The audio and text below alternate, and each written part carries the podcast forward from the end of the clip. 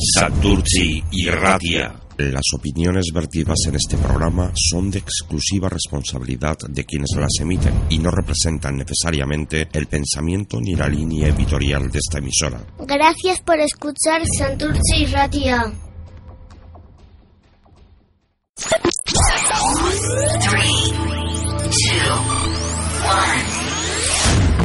Santurci y Radia.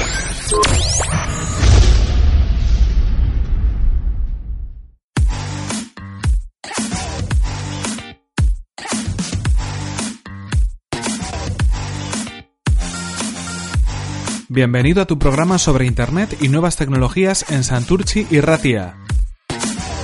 Esto es Aldea Global.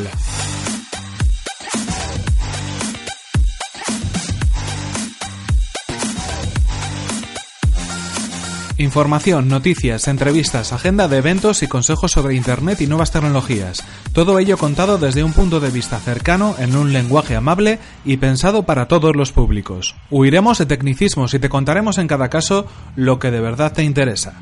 Repasaremos cada semana todas las novedades y todas las noticias destacadas en el mundo de Internet, la tecnología, los videojuegos y todos los dispositivos móviles.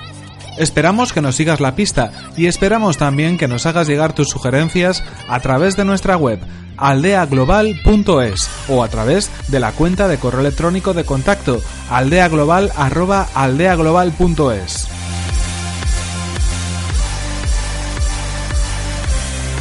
Esto es Aldea Global. Comenzamos.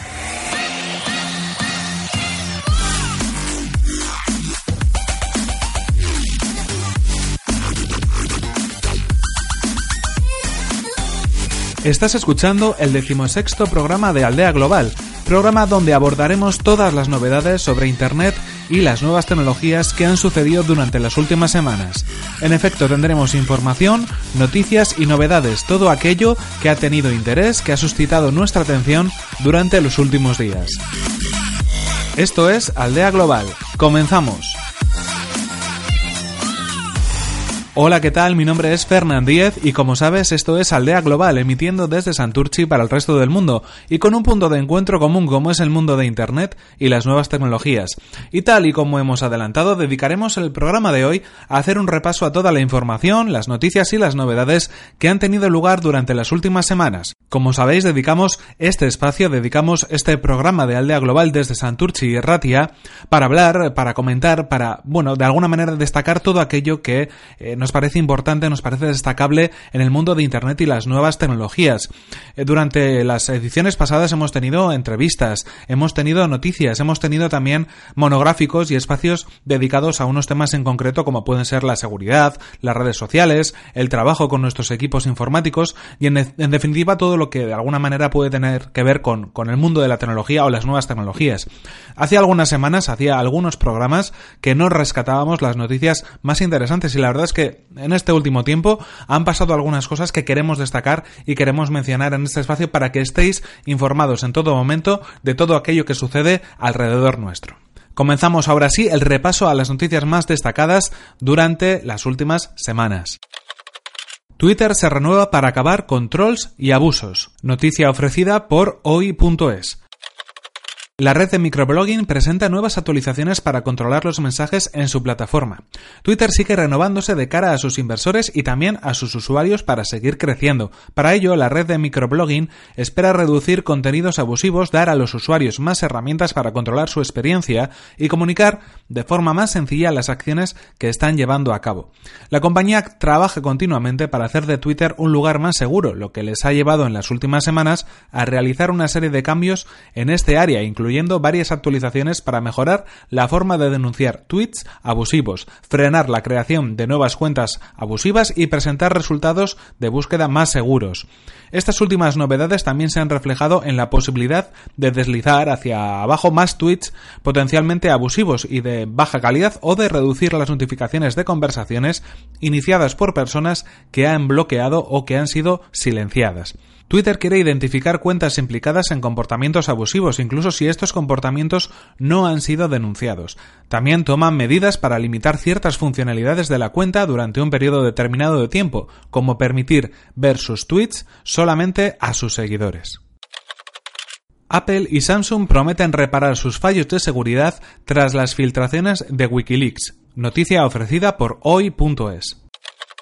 Los documentos revelan que la CIA había logrado saltarse los protocolos del iPhone, del sistema operativo Android y de los televisores de Samsung. Apple y Samsung han reafirmado hoy su compromiso con la privacidad de los usuarios ante la masiva filtración de documentos de Wikileaks que describen un supuesto programa secreto de ciberpirateo de la CIA destinado a penetrar en teléfonos inteligentes y ordenadores conectados a Internet. Ambas multinacionales han prometido reparar rápidamente todas las vulnerabilidades de sus productos. Aunque los análisis preliminares indican que muchos de los temas filtrados ya han sido arreglados en la última versión del sistema operativo iOS, continúan trabajando rápidamente para enfrentar las vulnerabilidades identificadas. Esto es lo que señalan desde Apple. El fabricante norteamericano asegura que está profundamente comprometido con la protección de la privacidad y la seguridad de sus clientes y, en este caso, insta a descargar siempre las últimas actualizaciones para asegurar el mayor nivel de protección.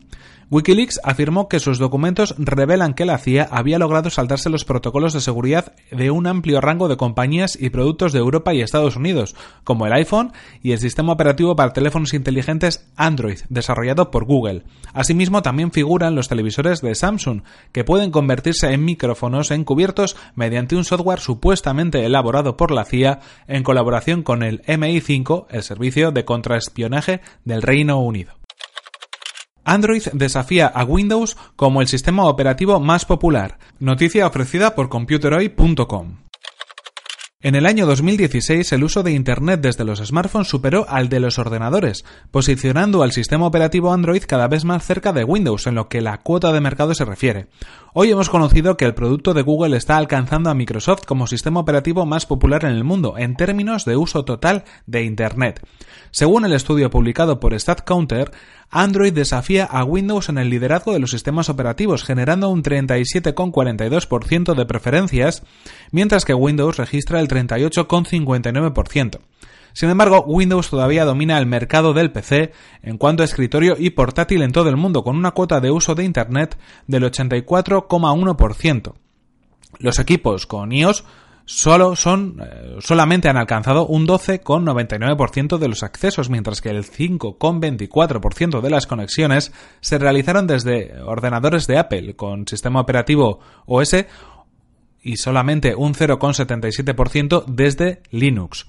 El hecho de que Android desafía a Windows en liderazgo se veía venir desde el año pasado. StatCounter ya informó en octubre del 2016 eh, que el uso de Internet a través de dispositivos móviles y tablets superó a los PCs por primera vez. El traductor de Google es ahora todavía mejor con la inteligencia artificial, noticia ofrecida por computeroy.com.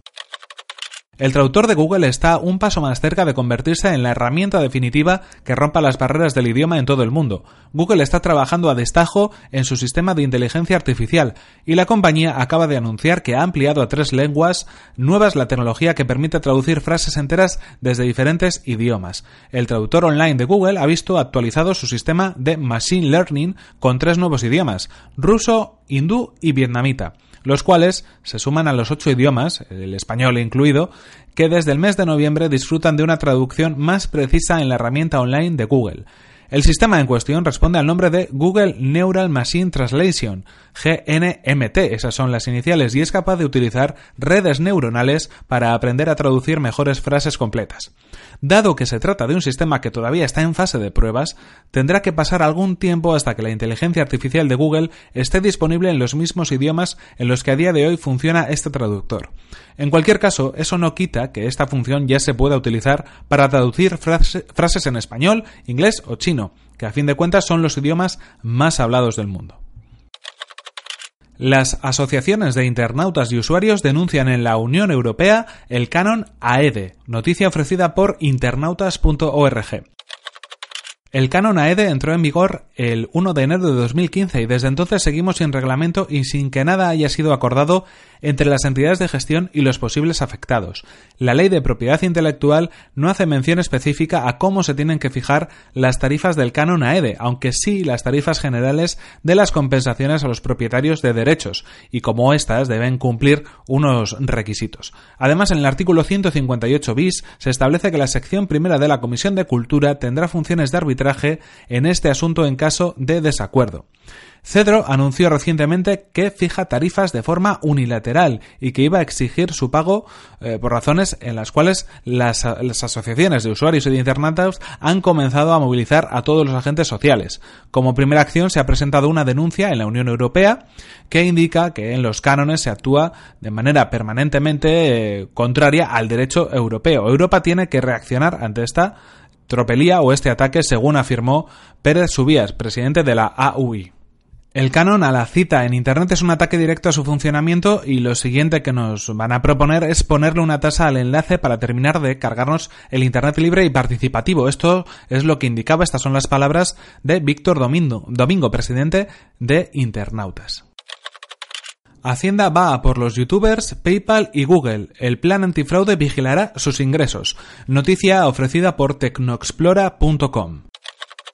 Ni los guapos, ni las modelos, ni los presentadores de la televisión, las verdaderas estrellas del rock actuales de, los, de nuestros adolescentes son los youtubers. El Rubius, Willy Rex, Vegeta, Miare, Auronplay, los creadores de contenido en YouTube se han convertido en los nuevos actores de moda e influyen mucho más que otras personalidades públicas. Y a su influencia van unidas las millones de visitas que generan y, por supuesto, el dinero que acaban ganando a fin de mes. Todo esto es estupendo, pero parece que Hacienda tiene una sospecha. Quizás estos youtubers y otros eh, manifestantes en este sentido en cuanto a la economía digital no están declarando todo el dinero que están ganando. Y esto es algo que van a indicar o parece ser que se va a acabar. La agencia tributaria ha aprobado la, semana pasada un plan antifraude para eh, poder vigilar todo este, este, tipo de ingresos. Se trata de un documento que estipula las nuevas directrices del Plan de Control Tributario y Aduanero de 2017.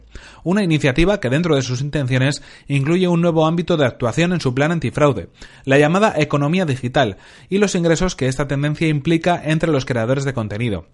Así lo explican desde la propia agencia tributaria. Se indica que se, potenciará la colaboración con las administraciones tributarias de otros países para la comprobación de los beneficios obtenidos por los agentes económicos que utilizan Internet como medio para publicitar bienes y servicios, dado que los principales afiliadores de publicidad son grandes empresas transnacionales con sede fuera de nuestras fronteras. La nota no lo dice tal cual, pero desde Hacienda se ha dejado bien claro en apariciones públicas de los últimos días que estas líneas tienen un claro destinatario, como son los youtubers, que aumentan de manera escalonada sus ingresos gracias a los pagos por publicidad que hace la propia YouTube. Pero los principales afectados no son solo los youtubers. Hacienda también asegura vigilar muy de cerca a PayPal, Apple Pay y otros sistemas de pago digital, de modo que las operaciones que se hagan en nuestro país se declaren aquí independientemente de la procedencia de la sede fiscal de la compañía en cuestión. La Unión Europea acuerda por fin acabar con el roaming en junio, noticia ofrecida por bolsamanía.com. El Parlamento Europeo y los Estados pactan los precios que se cobrarán las operadoras entre sí. Este era el último paso necesario para asegurar que desde junio de este año las comunicaciones serán gratuitas en el espacio comunitario. Es un proceso que ha durado casi 10 años y ha llevado a rebajar casi un 90% desde 2007 el coste de las llamadas y otras comunicaciones. La Unión Europea ha dado un último paso necesario para hacer realidad el fin del roaming. El Parlamento Europeo y los Estados firmaron un pacto sobre los precios máximos que se cobrarán las operadoras entre sí cuando sus clientes estén en otro Estado miembro y hagan llamadas o usen otro tipo de comunicaciones móviles. Así se asegura que desde junio de este año, de este año 2017, serán gratuitas las comunicaciones en itinerancia en el espacio comunitario. La propia Comisión Europea confirmó la noticia. Era la última pieza del puzzle, celebraba el vicepresidente de la Comisión Europea responsable del mercado único digital, Andrus Ansip, quien destacó que las nuevas normas aseguran a los europeos que podrían viajar dentro de la Unión Europea sin cargos de roaming añadidos, al tiempo que se garantiza a las compañías que podrán seguir ofreciendo servicios competitivos. Y es que además de los límites a las tarifas mayoristas, la Unión Europea impondrá también salvaguardas a los usuarios con el objetivo de asegurar el uso justo del servicio y evitar abusos. De esta forma, y tras un proceso que ha durado casi 10 años y que ha llevado a rebajar en un 90% desde el 2017 el coste de las llamadas u otras comunicaciones móviles, cuando se estaba en otro Estado miembro, la Unión Europea aplicará a partir del 15 de junio de este año el fin del roaming. El Mobile World Congress 2017 bate un nuevo récord con 108.000 participantes. Noticia ofrecida por fcfuturo.com. El Mobile World Congress 2017 ha cerrado esta edición con un nuevo récord de participantes, 108.000 profesionales, un 7% más que el año pasado, un éxito que va más allá del impacto en el sector de las telecomunicaciones y la telefonía móvil, y que se ha dejado notar también en el empleo o la movilidad. El evento mundial más importante de la industria del móvil ha celebrado una de sus ediciones más tranquilas al no coincidir, como ocurrió el año pasado, con paros en el transporte público que han cumplido con el reto de transportar a los congresistas y a los visitantes hasta el recinto de la Fira de Barcelona en Hospitalet de Llobregat. Organizado por la asociación GSMA, que representa a los operadores de móvil de todo el mundo, el Mobile ha presentado novedades como los móviles con pantallas que dominan todo el frontal, cámaras duales, sistemas de reconocimiento del iris y fabricados a prueba de caídas y golpes. Las novedades de las firmas de telefonía, sin embargo, no han acaparado tanto la atención de los participantes como en otras ediciones, entre otros motivos porque Samsung, uno de los gigantes del sector, no ha traído a Barcelona la última versión de su teléfono insignia, el Galaxy S8, y lo ha suplido con tabletas y realidad virtual. Uno de los modelos que se ha suscitado el interés general ha sido la reedición del, icónico 3310 de Nokia, el popular teléfono que hace 15 años que mantiene gran parte de su diseño original, aunque con una pantalla mayor y un precio económico. En esta edición del mobile han reinado las últimas novedades en dispositivos ponibles o los wearables y en el llamado Internet de las Cosas IoT, como son sus siglas en inglés, con los coches conectados como protagonistas, por ejemplo, así como los drones que permiten grabar películas, localizar a desaparecidos en desastres naturales o entregar pedidos en cuestión de horas. Nintendo Switch sale a la venta con la meta de romper tendencias. Noticia ofrecida por ecfuturo.com. Nintendo Switch, la nueva consola de la compañía japonesa, ha salido hoy a la venta en todo el mundo en un intento por romper con el modelo tradicional al apostar por primera vez con un concepto híbrido, portátil y sobremesa al mismo tiempo.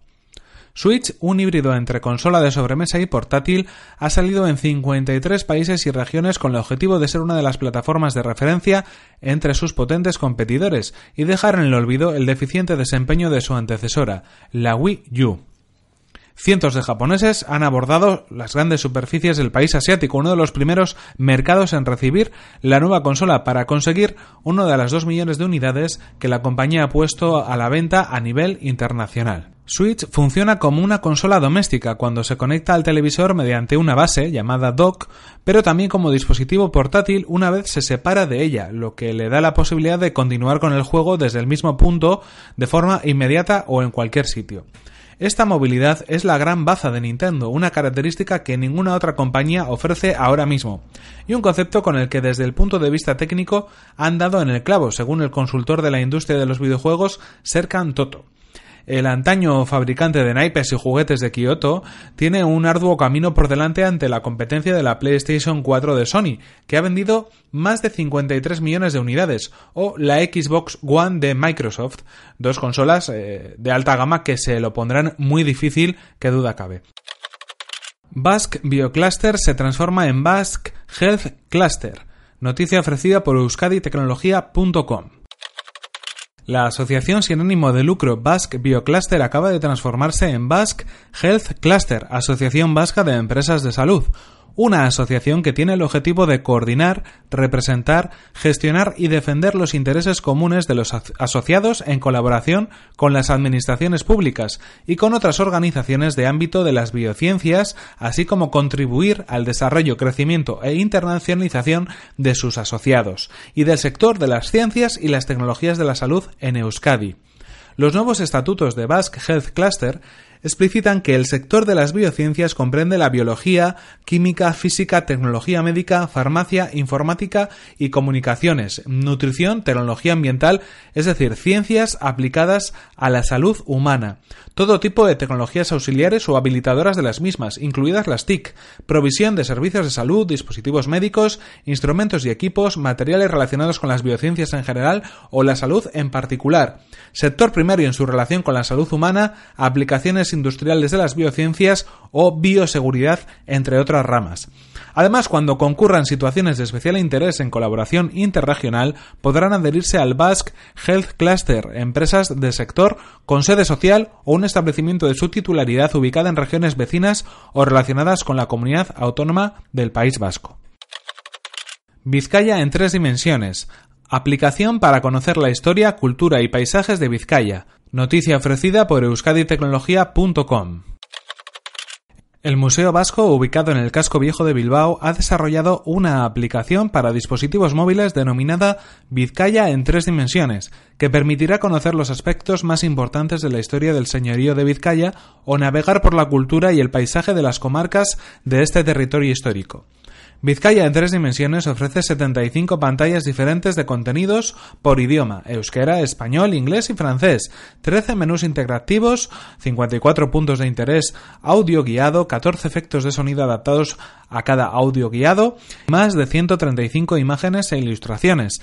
17 galerías o 4 juegos interactivos son algunas de las características reseñables de este proyecto desarrollado por Malvado Sound Lab y cuyo contenido se basa fundamentalmente en material de la colección del Museo Vasco y una recopilación de diferentes trabajos de la Diputación de Vizcaya y el Ayuntamiento de Bilbao, patronos de la institución.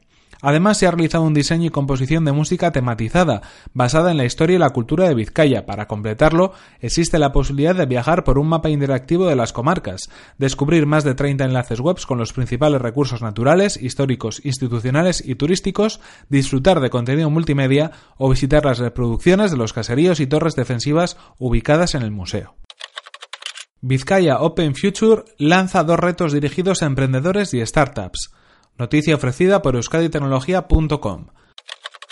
La Diputación de Vizcaya y Telefónica, a través del programa Vizcaya Open Future, ha lanzado dos retos dirigidos a emprendedores, startups, pymes y organizaciones e instituciones que podrán presentar sus soluciones relacionadas con la transformación tecnológica.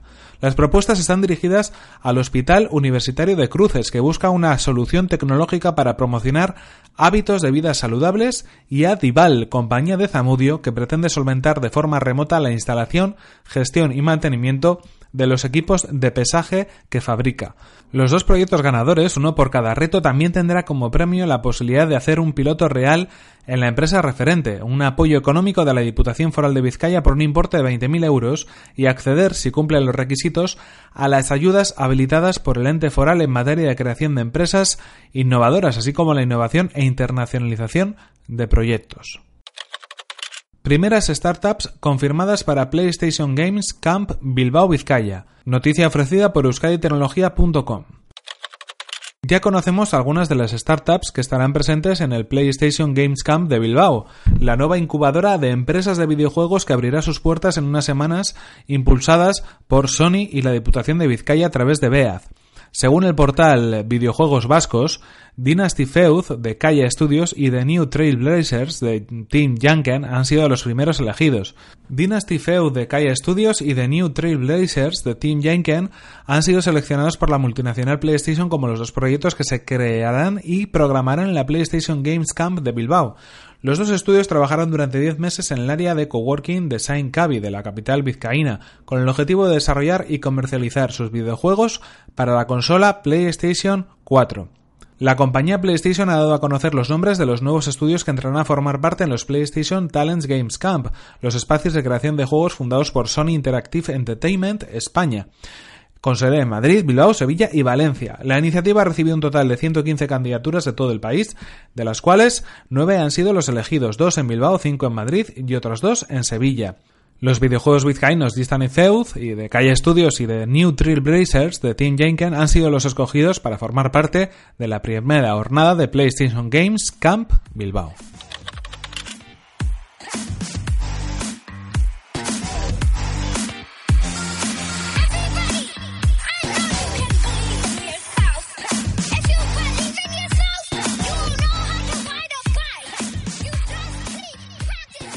Y con esto terminamos esta edición de Aldea Global, el programa sobre Internet y nuevas tecnologías de Santurchi y Ratia. Esperamos que nos sigas la pista y que estés al tanto de los nuevos programas que están por venir y esperamos también que nos hagas llegar tus sugerencias a través de nuestra web, aldeaglobal.es o a través de la cuenta de correo electrónico de contacto aldeaglobal@aldeaglobal.es. Puedes hacernos llegar cualquier consulta, sugerencia o pregunta que quieras transmitirnos. Estaremos encantados de escucharte. Y esto ha sido todo por hoy, se nos acaba el tiempo y aquí tenemos que terminar. Os esperamos en próximas ediciones. Esto ha sido Aldea Global. Hasta la próxima.